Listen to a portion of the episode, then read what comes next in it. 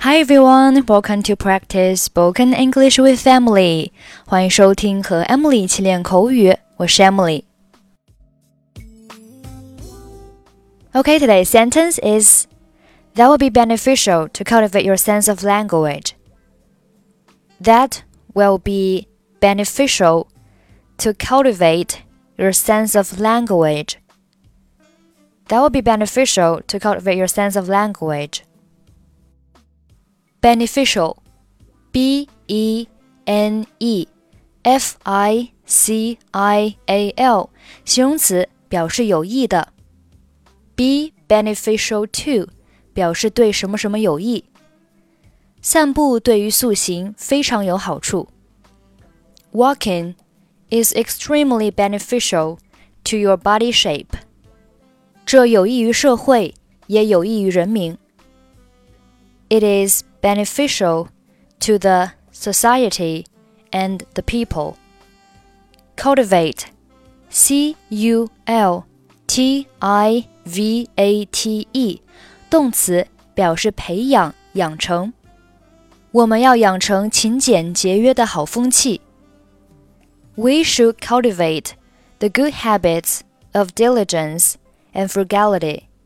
一个人从小就要讲礼貌。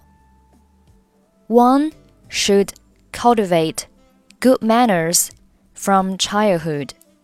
Sense of language 表示语感，所以 that will be beneficial to cultivate your sense of language，意思就是这有助于培养你的语感。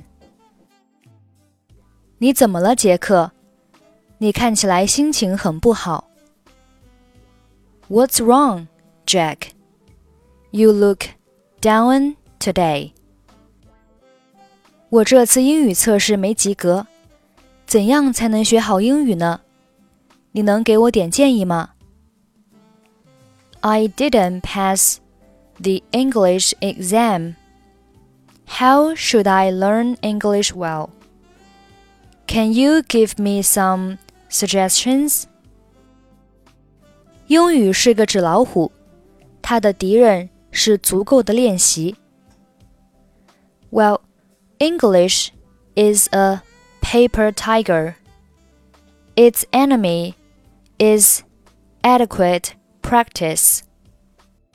我做了很多阅读理解的练习，还花了大量的时间记单词。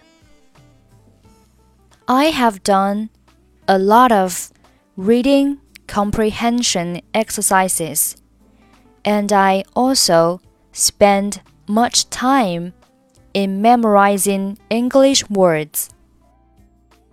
我建议你每天大声读英语课文，尽量多说一点，这有助于培养你的语感。I suggest you read English texts aloud every day and try to speak more. That will be beneficial to cultivate your sense of language.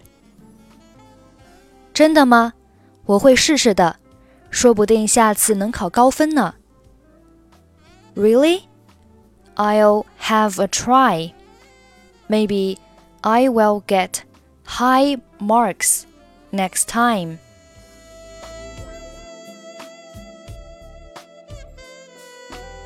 What's wrong, Jack? You look down today. I didn't pass the English exam. How should I learn English well? Can you give me some suggestions? Well, English is a paper tiger. Its enemy is adequate practice. I have done a lot of reading comprehension exercises, and I also spent much time in memorizing English words. I suggest you read English texts aloud every day and try to speak more. That would be beneficial to cultivate your sense of language. Really? I'll have a try. Maybe I will get high marks next time. Okay, that's it for today. 获取节目完整文本，欢迎关注微信公众号“英语主播 Emily”。I'm Emily. I'll see you next time. Bye bye.